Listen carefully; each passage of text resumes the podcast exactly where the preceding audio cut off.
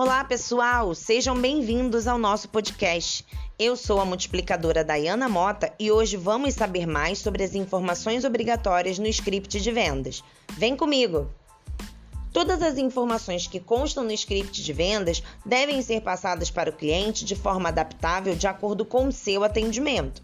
Porém, as informações que constam em negrito, que inclusive facilita na leitura, devem ser passadas exatamente como consta no script. É importante ressaltar que a falta de todas essas informações são passíveis de zero na monitoria. Por isso, vamos detalhar os tópicos do script para melhor entendimento sobre essa necessidade. Vamos começar? Primeiro tópico: Faça a confirmação da venda de forma com que o cliente entenda o que ele está confirmando, com o dia da contratação, o tipo de produto, o nome do produto, quantidade de títulos, valor de cada título e o valor que será cobrado no total, incluindo a fraseologia da confirmação que o cliente entende que o valor contratado está de acordo com a sua situação financeira. Segundo tópico, Devemos confirmar com o cliente as datas do primeiro débito e vencimento, para que o mesmo não tenha dúvidas quanto à cobrança e não seja pego de surpresa, é claro. Terceiro tópico: pela atividade de intermediação, a intermediária receberá uma comissão de corretagem de 3,37% sobre as parcelas de prêmios mensais. Caso o cliente questione, basta informá-lo que esse percentual já está incluso na cota de carregamento e que não será cobrado nada a mais do que o combinado. Lembrando que o prêmio é um termo utilizado para o pagamento realizado pelo cliente. E para que vocês entendam melhor, basta pensar neste exemplo. Sua tia vende Avon e você deseja vender também. Devido a sua tia ter sido a sua intermediária, além de você, ela também ganhará uma comissão. Da mesma maneira, funciona a capitalização.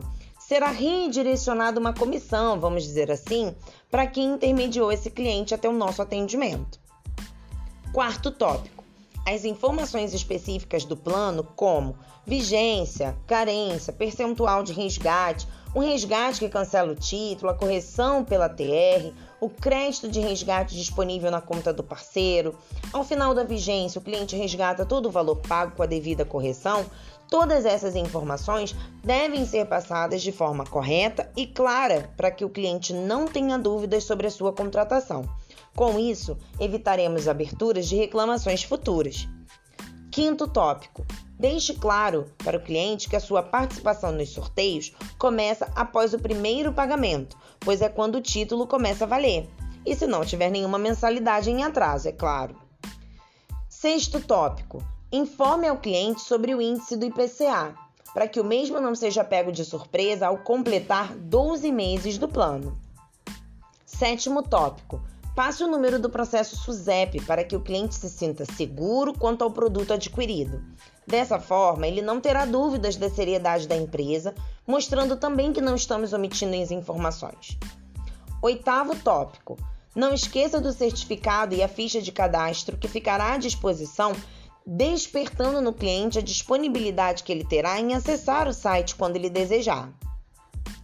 Nono tópico: sinalize ao cliente as informações de prazos quanto ao certificado e a ficha de cadastro, para que ele fique atento quanto a esse recebimento, mostrando ao cliente também o nosso interesse em que ele receba essa documentação.